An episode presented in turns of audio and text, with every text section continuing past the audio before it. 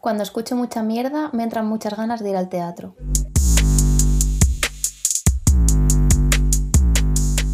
Bienvenida a Mucha Mierda. Yo soy Ana y este es tu podcast Canalla de Teatro. Un día te vas a caer y te vas a romper todo, le decía yo. ¿eh? Un día te vas a dar una trompada. Pero él seguía corriendo, como, como si la vida se le escapara entre los dedos, como si tuviera que vivirla rápido.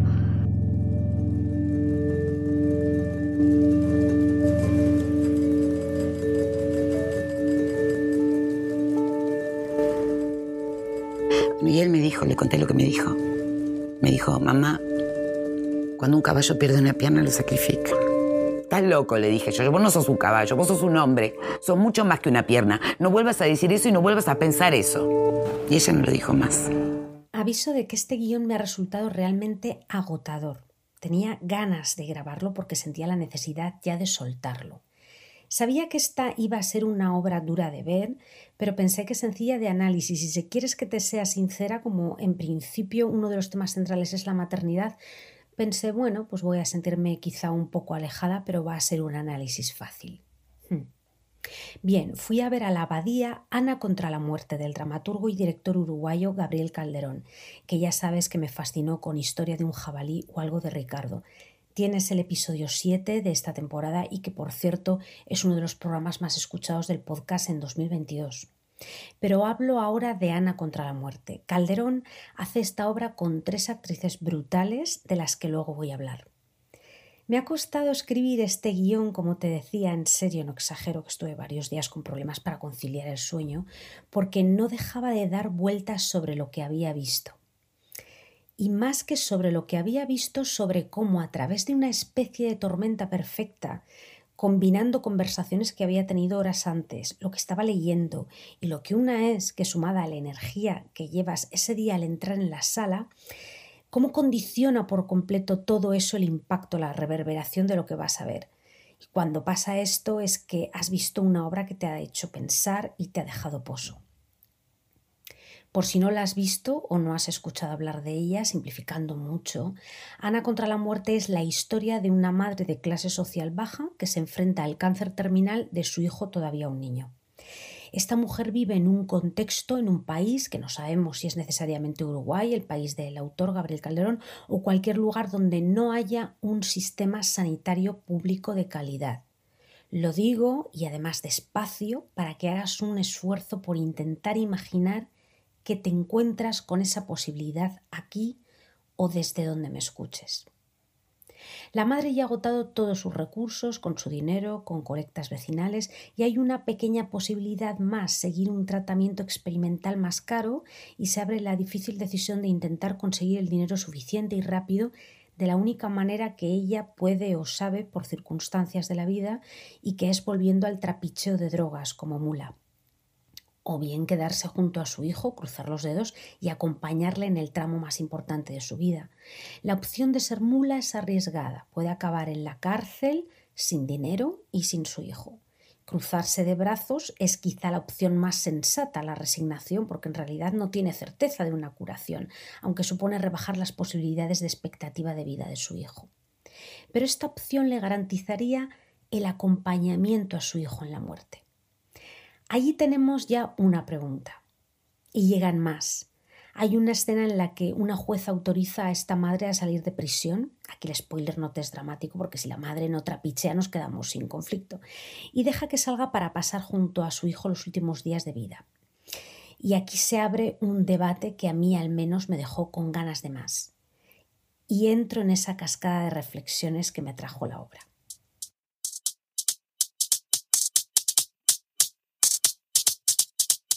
A mí Ana contra la muerte me lleva a la pregunta de si es válido el amor por encima de todo, sea de madre o no, el apego feroz que diría Vivian Gornick, y hasta qué punto es tan egoísta un amor fuerte, incondicional, que puede causar daño a otras personas. Para salvar a los nuestros, en nuestros puedes meter a quien tú quieras, hacemos lo que sea, arrasamos, hacemos daño, quitamos a otros para dárselo a los nuestros. Al mismo tiempo, evidentemente, la visión del espectador va a estar con la madre, porque está claro que ella no tiene muchas más opciones. Votamos por su riesgo debido a la injusticia que la rodea. ¿Quién puede reprocharle nada a esta madre?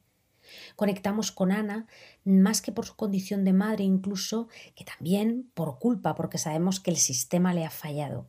Como dice la periodista uruguaya Paula Escorza del Observador, la puta pobreza. Es decir, ya no estamos en la maternidad, sino en la desesperación y también en la resistencia para luchar contra algo que es lo más evidente en nuestra vida, que es la muerte, que es otro elemento fundamental de la obra.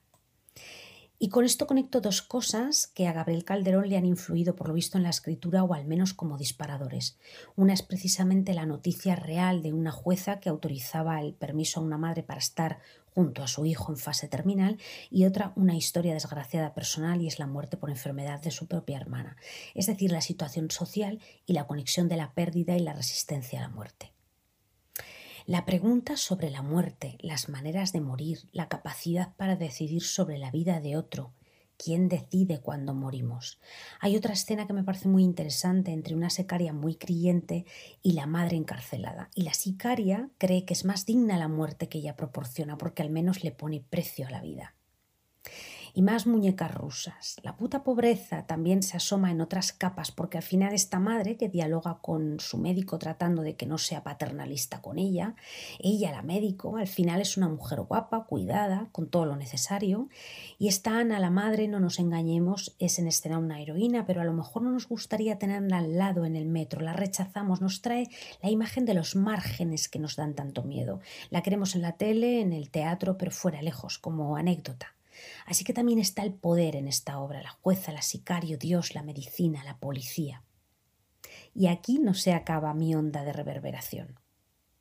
Confesaba antes que yo fui con algo de miedo a ver Ana contra la muerte porque acababa de ver hacía un par de meses como mucho también en la abadía Historia de un jabalí y me dio miedo tener las expectativas muy altas.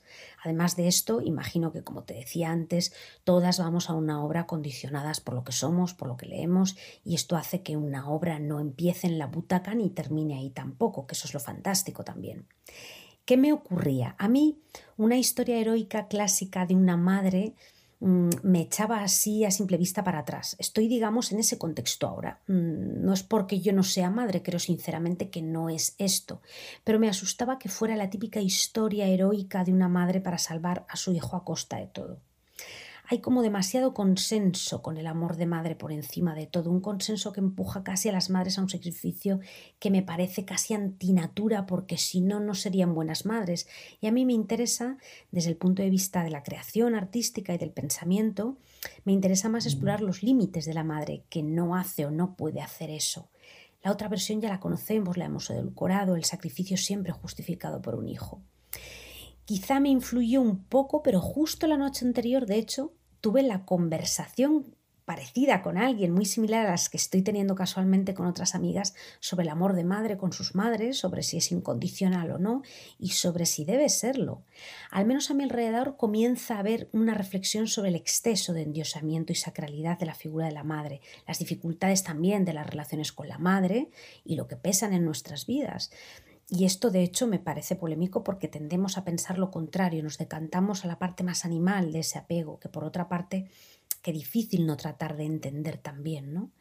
Ana dice en algún momento, de hecho, que quiere ver a su hijo sufriendo pero viviendo, odiándola pero viviendo. Si puedes, por cierto, echa un vistazo al cartel de la obra porque tiene su potencia, te conecta a un poder de la maternidad combatiente, digamos. Aunque es verdad que yo no leí la obra tan en clave de maternidad, a mí me tocó, soy consciente de que ojo, probablemente la mayoría de los espectadores sí lo haya hecho y es lógico. Eh, como te digo, a mí me tocó, yo he hecho una lagrimita en un monólogo final que hay fantástico, de este sí que no te voy a hacer spoiler, y a la salida del teatro sí vi a varias personas emocionadas.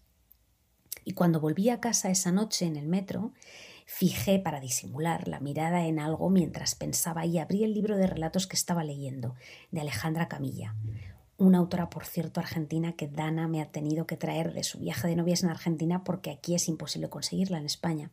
Y justo me salían temas como una muñeca rusa, porque Camilla hablaba bastante de la maternidad y también del fracaso de la maternidad. Y tiene un relato que se llama Desayuno Perfecto, que te pone los pelos de punta. Bueno, en fin, a mí me trajo mucho Ana contra la muerte. Es curioso que quizá más en los días posteriores que de inmediato, probablemente. No sé, Ahora que lo he soltado, igual yo es verdad que iba un poco intensa. Me pregunto cómo habría interpretado la obra un par de años antes, no sé. Las interpretaciones. Bueno, Gabriel Calderón, además de escribir bien, yo creo que va para clásico, fíjate también qué apellido tiene, ¿no? Dirige bien y escoge muy bien a los intérpretes. Recuerdan Historia de un jabalí, a mí me impresionó mucho Joan Carreras, está sublime. Esta vez Calderón ha trabajado, como te decía, con tres actrices uruguayas conocidas. Además son tres mujeres muy interesantes porque llevan juntas una escuela de interpretación que se llama Espacio Palermo. Ellas le habían pedido hacía tiempo a Calderón que les escribiera una obra y aquí han desembocado. Gabriela Ibarren, Marisa Betancourt y María Mendive son actrices, si no has visto la obra, de raza, de una intensidad bastante alta, pero que se combinan muy bien a las tres. Ahora me explico. Ana, la protagonista, esta heroína, es Gabriela Iribarren, una voz desgarrada, entrega físicamente todo lo que tiene en el escenario. Yo vi de hecho una mujer que a la salida estaba acongojada ya no solo por el tema, sino por Gabriela, porque decía, esta mujer pierde la vida con, con cada obra. De hecho, sí da la sensación de que la actriz entra como en una especie de éxtasis. Gabriela Iribarren tiene como contrapunto a María Mendive, que encarna la parte del sistema más amable, eh, además de otros papeles, la médico, la clase media, la mujer con suerte en la vida. A mí esta actriz me encantó porque pone equilibrio en la obra. Digamos que tiene una forma de actuar muy fina, muy interior, contenida, muy interna. Incluso desde que sale en la escena, de hecho, mm, su mirada a mí fue la que más me llegó. A mí me fascinan los personajes que tienen el indio bajo, ¿no? Que no pueden escudarse en la pasión, en la fuerza de carácter, un físico muy condicionante. Gran trabajo de verdad. Y bueno, otra gran energía fantástica es Marisa Betancourt. Es una actriz con buena vis cómica y muy expresiva. Ella va a ser la parte policial, la jueza, la sicaria, la amiga de la mula. Calderón explicaba en el coloquio que hubo en la abadía, por cierto lo tienes en YouTube si quieres verlo, que trabajó los ensayos y en la creación con las actrices durante no más de dos horas al día debido a la carga de intensidad y de la energía que ellas llevan. Interesante esto. Y aquí ya solo un apunte sobre la interpretación, porque con Historia de un jabalí, un amigo me comentó que le parecía que el texto iba demasiado rápido, que necesitaba ver la obra otra vez, porque es verdad que no tiene desperdicio ninguna frase eh, y que Joan Carreras te las escupe a la cara directamente. Para mí estas son las únicas dos obras que he visto y espero ver muchas más de Calderón, y a mí esto sí me gusta, la urgencia en contar un mensaje. Carreras no podía ser pausado porque tenía rabia y Ana no puede hablar calmada porque es paz lo que le falta a esta mujer. Fin, velocidad de los textos. Claro, la obra va a toda velocidad, son 75 minutos. No sé, me parecía curioso comentarlo esto. Cambiando de tema, a las actrices les acompaña bastante tanto la escenografía como el vestuario. La escenografía es prácticamente la misma que en Historia de un jabalí, solo que todavía más minimalista. Es una estructura de madera con tres niveles, tres alturas, con unos focos o luces que son flexos de toda la vida y una tela de fondo. El grafismo, al menos para mí, está muy meditado. Son eh, sombras que podrían ser la representación de una metástasis, yo al menos lo vi así, bosques en alguna otra ocasión, o incluso como si un niño estuviera haciendo acuarelas de su propia muerte. Y unas cortinas blancas que también va a utilizar de forma muy minimalista, que eran las veces de hospital, por ejemplo. Total, tres actrices, tres niveles y sencillez clásica de texto y escénica, estructura clásica. También vi el refuerzo del texto en los colores del vestuario, azul marino de todo aquello referente al sistema, sea el lado represor o coercitivo, digamos, como el policial, la justicia, y el azul oscuro también para el lado más amable, la ciencia, la medicina, en fin, el uniforme.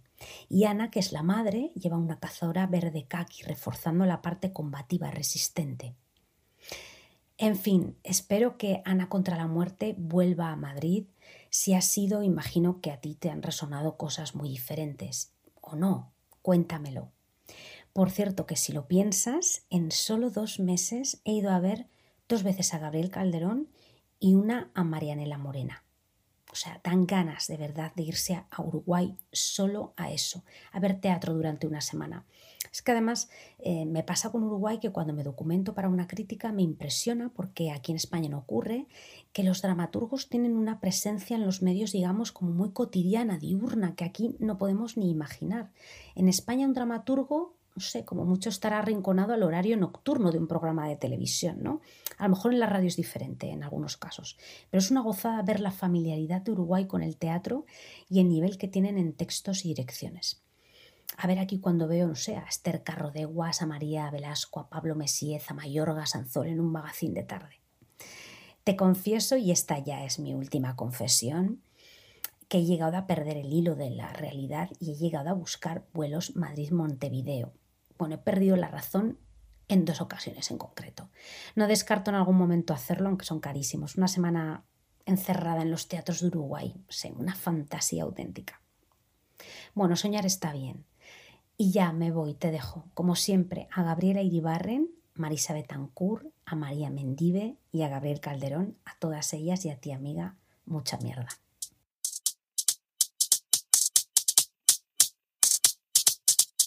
Mucha mierda no es solo tu podcast Canalla de Teatro, también es tu Instagram Canalla de Teatro. Si quieres enterarte de las últimas novedades, ya sabes. Mucha mierda. Oye, mm, no irás a ponerme en doble velocidad, ¿verdad?